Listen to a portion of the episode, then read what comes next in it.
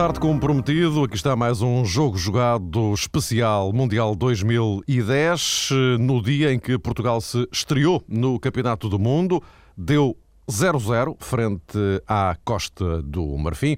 É sobre este jogo que vamos falar preferencialmente, mas também espreitar o que pode derivar daqui em relação ao futuro da seleção portuguesa neste grupo G, que às sete e meia tem o Brasil-Coreia do Norte, jogo que eh, também vai poder ouvir aqui na eh, TSF. Boa tarde a ambos. Eh, eh Boa, tarde. Boa tarde. uma seleção nacional que eh, começa com eh, Dani e Fábio Coentrão como titulares. Do outro lado, Drogba eh, iniciou o jogo no banco. E depois, e depois deu zero. Eh, deu é um resultado que realmente decepciona, sobretudo atendendo ao comportamento de Portugal na segunda parte. Foi uma equipa mais defensiva, também por força das alterações que fez a Costa de Marfim. A equipa de Ericsson apareceu claramente como plano B e na segunda parte, o lançamento de Drogba provocou também alguma situação eh, mais inesperada do ponto de vista defensivo para Portugal. Não propriamente porque existisse uma falta de conhecimento sobre as características de Drogba, mas porque claramente a defesa portuguesa já estava mais cansada e não sabia exatamente qual a melhor forma de lidar com um jogador que, não estando no melhor da sua condição, é sempre uma arma eh, muito importante apesar de tudo, penso que Portugal conseguiu durante a primeira parte dar nota de coisas que podem ser importantes no futuro. A consistência defensiva e, sobretudo, essa confirmação de que Fábio Coentrão é mesmo um lateral para continuar eh, neste Campeonato do Mundo. E se calhar acabou por ser a melhor notícia na seleção portuguesa. E é também verdade que aquele remate ao poste de Ronaldo poderia ter alterado bastante as coisas, não, não aconteceu o golo e isso implicou também que na segunda parte Queiroz tivesse mexido de uma maneira que, na minha perspectiva, foi demasiadamente cautelosa. Estranhas, de facto, algumas das modificações, ou praticamente todas, operadas na segunda parte. Luís, hum, como é que se explica este coisa nenhuma? Porque zero é zero por todos os efeitos. Bem, mas é igual a um ponto, mas. Sim. Sim, dois planos de análise. O primeiro, o resultado. Outra coisa, a exibição. E depois entender que estamos numa fase por pontos. Já, aliás, já tinha referido isso e nós já tínhamos aqui conversado ao longo das últimas semanas sobre uh, esta primeira fase de grupos tem que ser abordada com espírito de campeonato. Depois, sim, é com espírito de taça. E nesse sentido, eu penso que não é só o jogo de Portugal, tem sido todos os outros jogos uh, até agora, as equipas têm abordado o jogo exatamente com essa, com essa, com essa mentalidade.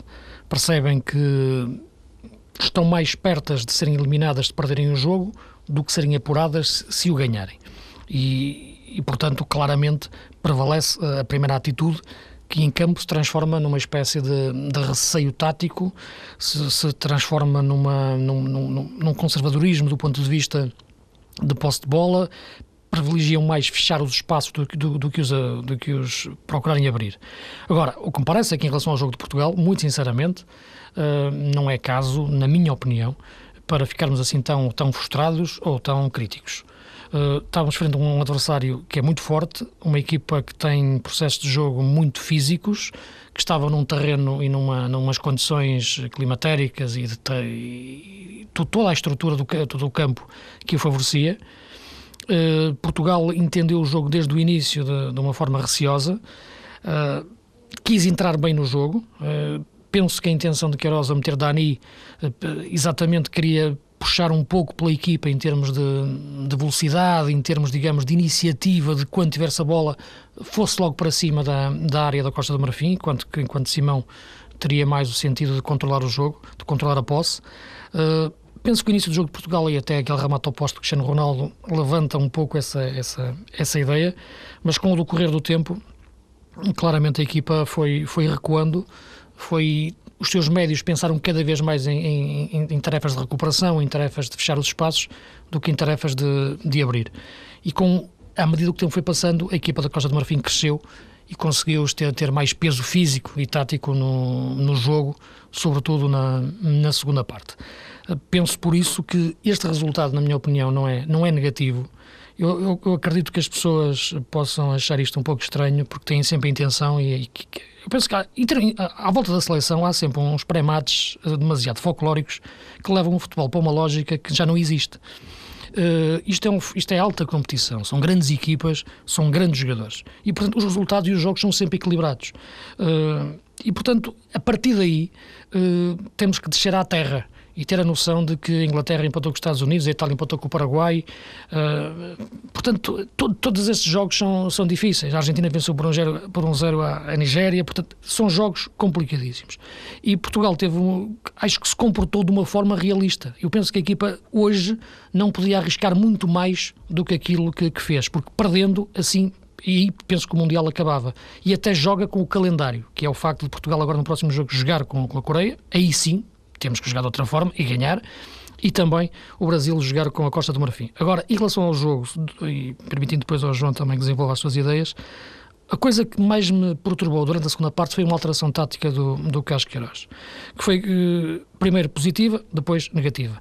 Quando Portugal, por alguns momentos, jogou em 4-4-2, e quando houve a entrada do Deco, eh, com a saída do Deco e a entrada do, do, do, do Tiago, Tiago. Que, fez, que, fez, com que uh, Portugal uh, jogasse de forma diferente. Não, perdão, quando, quando, quando, quando, quando entrou, e, e quando, antes do Deco sair, antes do Deco sair, quando o Deco foi para a direita, o Simão abriu na esquerda, na entrada, na, e, o, e o Meireles uh, ficou junto com o Pedro Mendes mais num, num duplo pivô, nessa altura, e jogou Lietzen e Ronaldo, os dois, os dois na frente.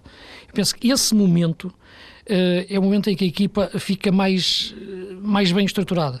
Uh, é o momento do, do, do 4-4-2, em que a equipa consegue ter, ter mais largura uh, no campo, consegue ter mais circulação, mais profundidade e ao mesmo tempo o Lietzen teve um jogador perto dele e foi de facto diferente os movimentos do Ronaldo e do Lietzen, com o Deco um pouco mais aberto na direita, mas a vir para dentro, o Simão na esquerda a segurar melhor a bola e o Meireles e o Pedro Mendes a equilibrarem atrás. Foi portanto o início da, da segunda parte, pouco depois, quando aconteceu o Dani, é isso que eu queria referir. E, portanto, Portugal aí ficou melhor no jogo. O que achei estranho foi, quando a equipa estava melhor, saiu o Deco e entrou o Tiago. E então Portugal voltou ao 4-3-3. Voltou a jogar novamente, aí sim, Pedro Mendes pivô, Meireles, Tiago, Ronaldo, Simão e Liatzen na ponta de lança. E, novamente Liatzen sozinho. E a Costa do Marfim pegou no jogo até ao final.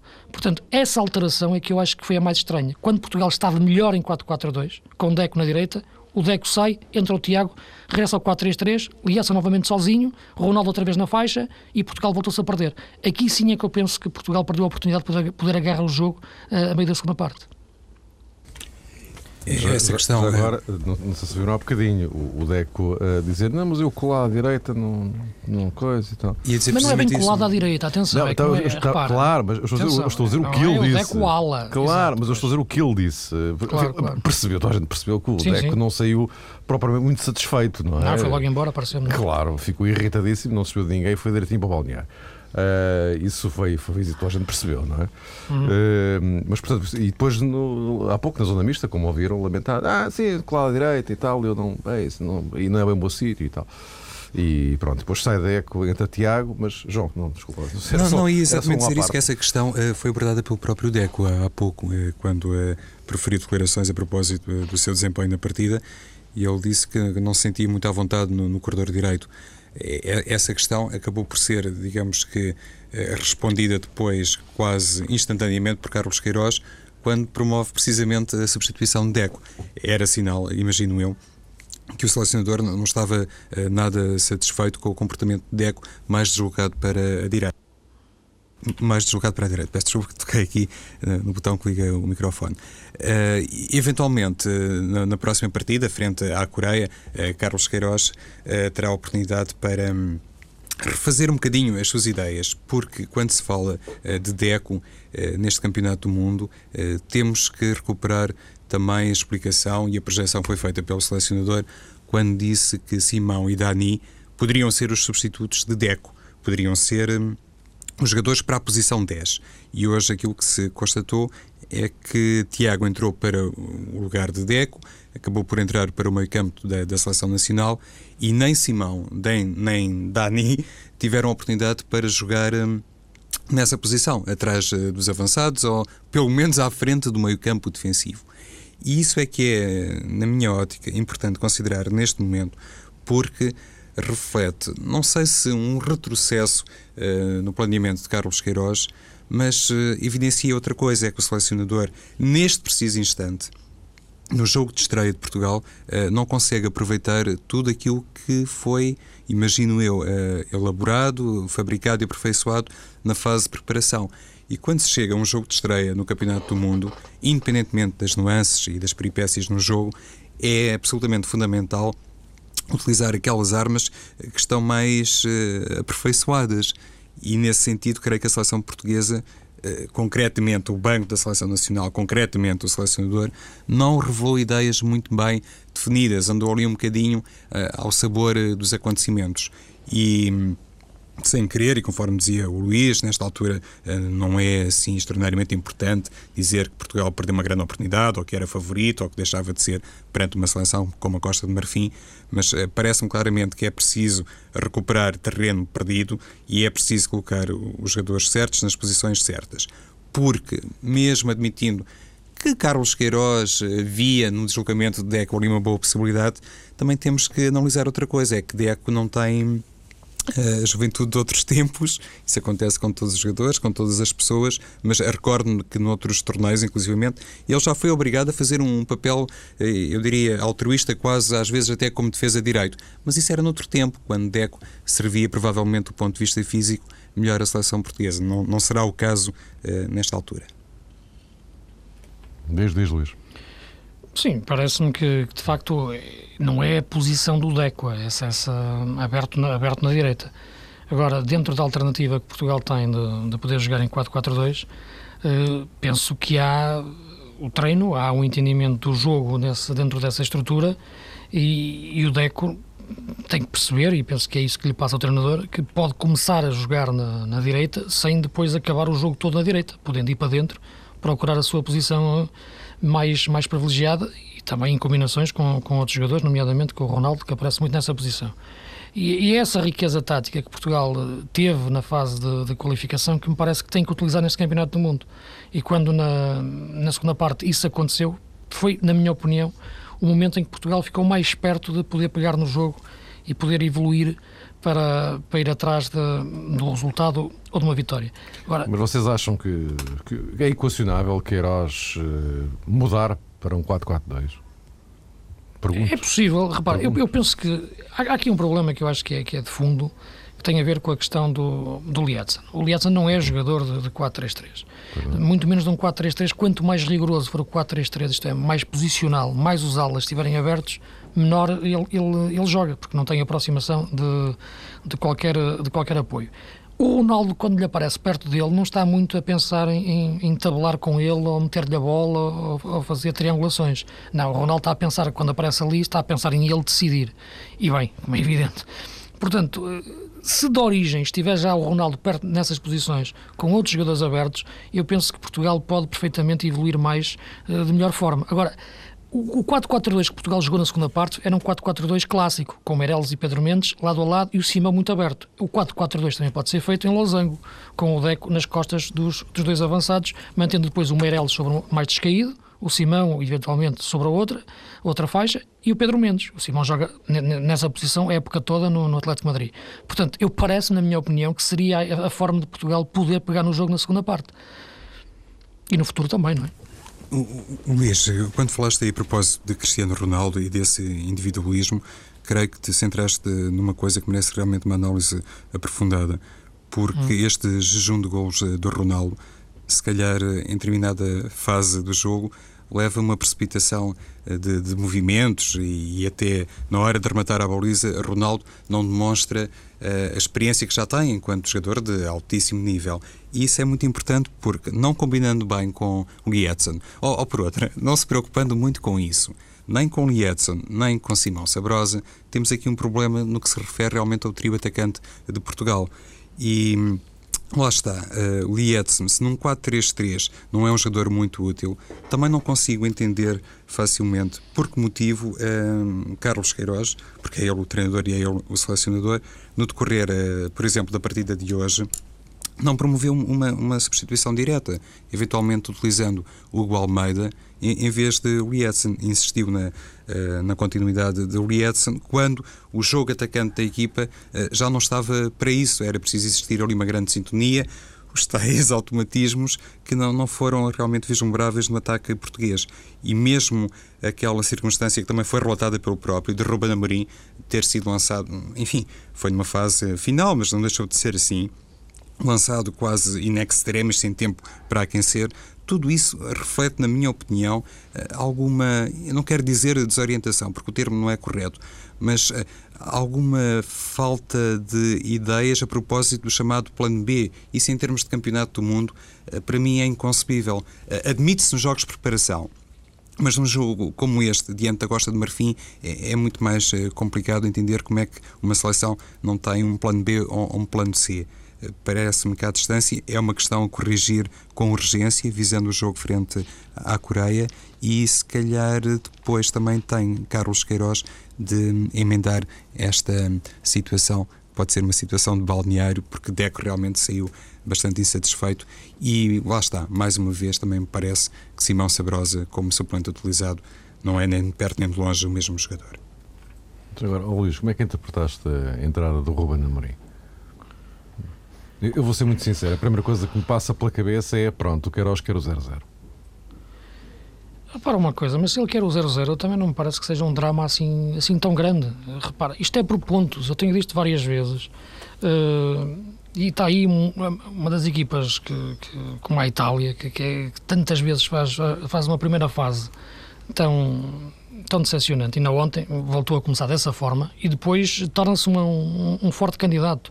E portanto eu penso que hoje é, Sim, temos que encarar isto tá como um jogo de campeonato. Conclui, conclui lá que eu depois já vou, já vou, aqui fazer o papel de advogado do diabo. Exato, porque eu acho sinceramente o empate, na minha opinião, uh, não é um mau resultado. Do ponto de vista de como está estruturado o calendário, Uh, tendo em conta que, que, agora o que tem que acontecer é termos que jogar de outra forma contra a Coreia e ganhar a Coreia, como é evidente. Isso, isso aí não, não, não há dúvidas nenhumas. Agora, do ponto de vista de, do que é este jogo, do que era a equipa do Costa do Marfim, que é uma equipa fortíssima, uma equipa que, mesmo sem Drogba, jogou com três avançados muito perigosos: o Gervinho, o Dindani e o Calu, com três médios, com um grande poder físico. Portanto, parece-me que o Queiroz a chegar ali ao minuto 70, se tu não consegues ganhar o jogo, aqui, ali não o podes perder, porque perdendo, lá ia o Mundial todo. As equipas vão de mais a menos, têm que ter uma fase de crescimento. E eu penso que este é um. Portugal, neste, neste momento do Campeonato do Mundo, jogar desta forma, na minha opinião, não é preocupante. Preocupante é se não evoluir no próximo jogo frente, frente à Coreia. Para crescer, hoje não podia perder. Tinha que ter pelo menos um ponto. E, portanto, a partir daqui, sim, agora é que tem que trabalhar de outra forma para que no próximo jogo frente à Coreia ter, ter uma atitude diferente a todos os níveis, tática, competitiva, para conseguir ficar com quatro pontos e a partir daí ter a, a porta da qualificação aberta. Em, contra, em contrapartida. Diz, diz que já, já manda gasolina. Ah, peço desculpa, Mário. Não, não, diz fazer uma observação. Não, não, não refere-se a isto ao conhecimento que, que Ericsson também revelou é, da equipa portuguesa, que não, não é surpresa disso, nenhuma. Claro. É, é, não é, Luís? Porque isso conta muito. Não estava a Austrália do outro lado, é preciso lembrar isso, não é? Pois, também. Não estava. a Alemanha, porque a Alemanha jogou, a Alemanha aconteceu. O outro lado estava. A Costa do Marfim não é propriamente uma equipa. Eh, não é a Austrália, não é? E penso que foi também muito é, clarividente, muito esperto, é, com o devido respeito, Sven Goran Eriksson, quando lançou é, Gervinho. É, tínhamos falado sobre isso, na possibilidade de poder a Costa de Marfim minimamente surpreender com a titularidade de Gervinho, no caso de Drogba não conseguir jogar. E parecendo que não, tendo no banco um jogador como Drogba, a Costa do Marfim revelou uma coisa que Portugal não teve. Mas aí penso que também não fomos apanhados assim muito de surpresa, ou seja, na hora de ter eh, jogadores eh, imaginativos e capazes de fazer um bom futebol do ponto de vista atacante, Portugal evidencia um banco relativamente fraco. Por isso eu há pouco falava daquela questão em torno de Deco, dos seus uh, substitutos naturais, que poderiam uh, chamar-se Simão ou Dani. Isso não aconteceu no jogo de hoje, porque para as aulas, mesmo, enfim, não considerando Duda uma alternativa de excelência, Portugal ainda tem alternativas. Agora, para uma posição mais central, se não for Dani e se não for Simão, penso que não pode socorrer-se nem de Tiago, nem de Ruben Amorim, uh, nem de Miguel Veloso.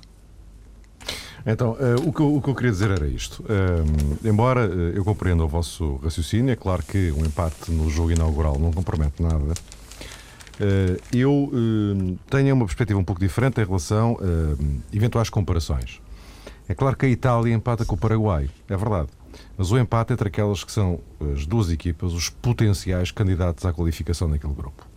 Inglaterra e Estados Unidos, exatamente a mesma coisa. Acontece que Portugal e Costa do Marfim não é bem assim, porque há o Brasil. Ou seja, eh, nós aqui não estamos a jogar com dois potenciais candidatos à, à, qualificação que empatam entre eles no primeiro jogo. Isso também não parece nada preocupante. Agora, nós estamos a falar de dois de três. Não é? E, portanto, isto significa contas, as contas são muito simples. Portugal ganha a Coreia, a Costa do Marfim ganha a Coreia. E isto vai depender, isto vai depender dos jogos entre Portugal e o Brasil, a Costa do Marfim e o Brasil. E mais, poderemos estar na iminência de, na última jornada, com os dois jogos em simultâneo, Portugal-Brasil e Costa do Marfim, Coreia do Norte, podemos estar na iminência de depender dos golos que forem marcados para, para a qualificação. Portanto, o, o, o que eu estou a dizer é que o cenário português não parece, posso estar enganado, evidentemente, mas não parece completamente comparável à Itália, à Inglaterra. Oh, Os grupos, o contexto dos grupos é Sim. é diferente. Eh, não sei se estou a fazer entender. Tá, estou a perceber, mas sinceramente eu acho que é exatamente ao contrário. Uh, por uma razão muito simples.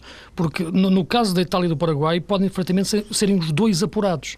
Uh, no caso, e, portanto, estamos aqui a falar de dois lugares em que os dois podem ocupar. Exatamente. Neste caso, estamos a falar de um jogo entre, entre o, o, Portugal e Costa do Marfim para um lugar apenas. Isso, é aí que eu quero Pelo que, se, perdes, se tivesses perdido este jogo, esquece acabava o Mundial. Tá Por bem. isso é, ah, que, é que não se podia oh, perder de forma alguma. Em relação a isso estamos Entendes? completamente de acordo. Não, em relação a isso estamos completamente de acordo. Perdesse o jogo de hoje, acabou. E podia é, já começar parece, a fazer as malas. Parece, Mas a minha questão parece, não é essa. Não é? Eu estou a ver a questão é exatamente do outro lado. Ou seja, de dar um passo que nos aproximasse da qualificação. E este resultado acaba, desse ponto de vista, acaba por ser neutro para Portugal e Costa do Marfim.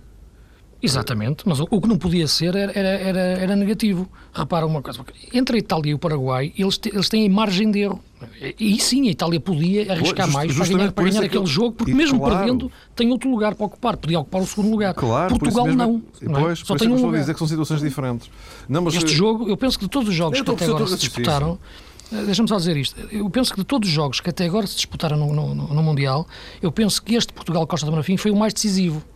Porque eu acho que, de tendo em conta que é o Grupo acordo. Brasil... Estamos de acordo, sim, sim. É? é? o mais decisivo, porque de facto diz que um primeiro jogo é importante, o primeiro jogo é importante, o primeiro jogo é importante, é importante como os outros, quer dizer, nós ganhamos a Inglaterra em 86, fomos eliminados. Perdemos com, com, com de outra vez já e, e, seguimos em frente. Isso, isso, isso não, não é por aí. Portanto, o que me parece é que aqui era um jogo decisivo, porque de facto estas duas equipas são aquelas que vão jogar para o segundo lugar. Não é? Ah, ah, só se acontecesse uma coisa estranhíssima que não fosse é assim. Isso, claro. Não é? Pronto, a partir daqui, se uma ficasse com 3 pontos e outra com 0, ponto final. É? Portanto, e, isso, e esse risco Portugal não podia correr. Atenção àquele velho tema, porque é sempre Sim. um tema de cruzamento das nossas conversas, é, é que o segundo lugar pode fazer o tal acasalamento com a Espanha. E, e nesse sentido também. Mas eu devo dizer. Aí, aí já, é outro, já é outro campeonato. Mas eu devo dizer que eu nesta, eu nesta, fase nem, nem quero. Eu, eu mas isso mim, é depois dos 90 minutos. Nem quero saber da Espanha para nada. Já é outro campeonato. Isso é depois dos 90 minutos. Agora, eu, quando eu, se começa um campeonato do mundo. Eh, também é conveniente fazer uma projeção para ganhar o primeiro jogo o jogo que está pela frente e que representa aquele trabalho que é necessário cumprir nesse momento. E penso que Portugal, eh, nesta altura, tem motivos para pensar que poderia ter feito mais. Essa questão não pode ser eh, desprezada na minha perspectiva e faz-me lembrar um bocadinho aquele discurso que teve Carlos Queiroz logo depois do jogo de eh, preparação, o primeiro frente a Cabo Verde, em que Portugal também desiludiu, pelo menos no que toca ao futebol que apresentou, o futebol atacante nesse cenário de Portugal poder ficar em, segundo lugar, se calhar o, o tal acasalamento com a Espanha pode interromper depois uma coisa que no fundo representa o grande objetivo da seleção, que é chegar longe. Eh, eu percebo aquela lógica, muitas vezes também é comentada pelo Luís, da seleção portuguesa ser capaz de fazer, digamos que um percurso eh, gradual. Mas eh, se concluirmos o, o Campeonato do Mundo com a noção que alguma coisa ficou por fazer, independentemente de sair na fase de grupos, nos oitavos de final ou, ou nos quartos de final, isso deve ser reconhecido e deve ser eh, debatido. Eu não acho, por exemplo, e ouvi isso de, de alguns eh, responsáveis, que a seleção da Costa do Marfim tenha jogado uh, notoriamente para o empate. Se calhar na primeira parte teve uma atitude mais defensiva, mas na segunda houve ali situações uh, de futebol, atacando por parte da Costa de Marfim, mostrar uma equipa que procurou o golo. Não me parece inteiramente correto uh, com o devido respeito que tenho pela opinião de, das pessoas que trabalham na seleção portuguesa, aquele raciocínio que foi veiculado de que estava apenas a jogar preparando-se para um erro de Portugal e para explorar uma situação defensiva de desatenção por parte de Portugal. Acho que isso, esse balanço que foi feito, sinceramente, não é correto. Luís, Sim, estou, o Queiroz, estou, estou... o Queiroz não, não reparou bem nos últimos 15 minutos do jogo, porque se não dizia isto, não é? Sim, mas eu penso que a alteração que ele faz aos 61 minutos uh, na troca do deck o Tiago, penso que faz a equipa a partir daí ter uma atitude tática diferente. A equipa recua no terreno e permite que a equipa da Costa do Marfim cresça. E naquele terreno e naquela, com a dimensão física a marcar a diferença, a Costa do Marfim esteve, esteve mais perto de, de chegar ao gol, ainda para mais, na altura em que entrou o Drogba, eh, não tanto pelo que ele jogou, mas pelo que de facto impulsiona uh, a equipa. E os últimos 15 minutos, do ponto de vista físico e tático da, da, da Costa de Marfim, são, são, são muito fortes. Agora, o que eu penso que ele pode querer dizer é que numa abordagem global dos 90 minutos, a Costa do Marfim talvez, olhando neste momento o poder que Portugal tem, os, o respeito internacional que ganhou, a presença de Cristiano Ronaldo, pudesse ser uma equipa que nos últimos minutos adiante perante o empate, quisesse ganhar o jogo adiantando as suas linhas, isto é, quisesse ganhar o jogo correndo riscos de se desequilibrar, expondo-se mais ao risco de perdendo a bola os contra-ataques da Costa do Marfim. E, portanto, isso uh, Portugal não fez. E, na minha opinião, não fez e não fez bem, e fez bem em não fazer, porque de facto neste momento eu penso que entre arriscar ganhar, mas o risco de perder ser muito grande, eh, é melhor neste momento aguentar o resultado, porque sem correr riscos e tentando explorar um lance para chegar ao gol mais, de uma forma mais organizada, sem desequilibrar a defesa. Porque neste momento, repito, sendo um jogo ainda por pontos, era quase um jogo a eliminar, porque perdendo hoje o Mundial acabava. E portanto, esse risco Portugal não podia, não podia correr para ter hipótese agora sim, frente à Coreia, crescer como equipa e ir para o último jogo frente ao Brasil com a possibilidade de, de ser apurado e tendo em conta porque aí a Costa, da lógica, como já referi, da Costa do Marfim jogar antes frente ao favorito Brasil. Ora bem, estamos nos últimos 5 uh, minutos desta edição especial do uh, Jogo Jogado, Mundial uh, 2010. Uh, João, isto só acrescentar uma Tenho aqui uma notazinha a propósito de, da exibição de, de, Pedro Mendes, porque provavelmente é um assunto agora em aberto para o jogo, uh, segundo jogo, Sim, frente à Coreia. Portanto, Pep ou não Pep, não é? Pois é que Pedro Mendes hoje, eh, atendendo também ao 4-3-3 da Costa do Marfim e atendendo também às condições do relevado e à exibição global da equipa, não se revelou um jogador com tanta profundidade na medida do possível, na medida que é consentida a um 6 e julgo que Carlos Queiroz olhando até para aquilo que o, que o Luís eh, há pouco frisou a propósito do 442, tem aqui motivos suficientes para pensar inclusivamente num sistema inicial um pouco diferente, porque não tinha assim um opositor uh, claramente direto, Pedro Mendes, mas não aproveitou muito o espaço. A questão nem é tanto de saber se para o jogo frente à Coreia, independentemente das análises que foram feitas ao adversário, não, não as conheço, se Pedro Mendes deve dar o lugar adequo. É saber se Portugal tem condições para, do ponto de vista estrutural, se modificar um bocadinho e apresentar uma linha de quatro unidades, apresentar o tal 4-4-2, eh, eventualmente com, com Edson a par de Cristiano Ronaldo. Pronto, a, minha questão era justamente essa. O João já se foi adiantando, involuntariamente. Peço desculpa. Mas era justamente para, para o jogo com, com a Coreia. Eh, enfim, hoje ficaremos com uma ideia mais aproximada do que, do que é esta Coreia do Norte, depois de vermos o jogo com, com o Brasil. Se ainda há lógica no futebol, e penso que ainda existirá alguma, o Brasil ganhará o jogo. Uh, mas ficaremos com uma ideia mais, uh, mais, mais aproximada daquilo que é uh, realmente esta Coreia do Norte. Eu confesso que conheço pouco, vi pouco dos jogos de preparação, vi aquele jogo com a Grécia, que, até me impressionou um pouco, convenhamos, não estava bem à espera daquilo, e vi parte de um outro jogo de preparação da Coreia do Norte. Mas, uh, Luís, então seguindo agora uh, a linha de, de raciocínio do, do, João, para esse jogo com, com, com a Coreia, o que é que te parece? Que caminhos é que a Queiroz poderá seguir? Como, como, como, estava a referir, é, tem que existir essa tal evolução. Eu penso que para o primeiro jogo, o que se hum. passou hoje. E essa evolução passaria por estas mudanças a que eventualmente aludiu o João? Eh, ou essa hipótese, essas hipóteses de mudanças? Pode ser e pode não ser. Eu, sinceramente, não é, para fugir, não é para fugir à resposta, mas eu penso que a mesma equipa que jogou hoje, o mesmo, o mesmo sistema tático que hoje foi colocado em prática, mas com uma dinâmica diferente, com princípios diferentes, sobretudo na, na, na, na colocação da, da, linha do meio-campo, com outra atitude em, posse de bola eh, e não tão preocupada com a atitude sem bola de recuperação, pode ser suficiente para, para termos uma, um jogo diferente e mais, mais ofensivo e mais desequilibrador frente à equipa da Coreia.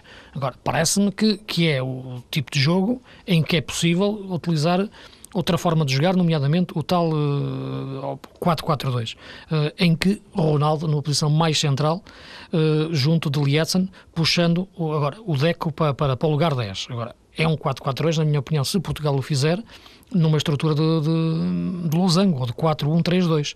Portanto, não, nunca com, tão clássico como, como hoje experimentou na segunda parte, em que Deco ficava na tal posição em que ele se sentiu eh, inconfortável. Agora, de princípio, eu penso que é de repetir o mesmo, a mesma estrutura de hoje, mas com uma dinâmica tática diferente, eh, com Simão a titular.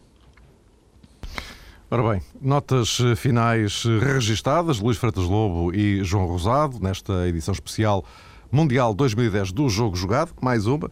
Vamos continuar assim durante este Mundial da África do Sul. Ficamos com, meus caros, novo encontro marcado para uh, segunda-feira, à mesma hora, entre as 6 e as 7 da tarde. Lembro que o jogo de Portugal com a Coreia do Norte é na segunda-feira, ao meio-dia e meia. Bem sei que nós portugueses não estamos muito habituados a estes horários quase matinais, mas uh, o Mundial assim o obriga. E vamos ter ali pela fresquinha, quase, meio-dia e meia, um Portugal-Coreia uh, do Norte. Entretanto, uh, como disse, segunda-feira, uh, cá estarão ambos entre as 6 e as 7, uma vez mais para conferir o andamento do comportamento da Seleção Nacional no Campeonato do Mundo. Eh, daqui a pouco, depois das notícias das 7, viramos a agulha para o jogo de Joanesburgo. Vamos ter aqui o relato do eh, Brasil-Coreia do Norte, feito pelo João Ricardo Pateiro. Ti, Luís, eh, até já. Até já. Até já. João, voltamos para a semana. Um abraço para todos.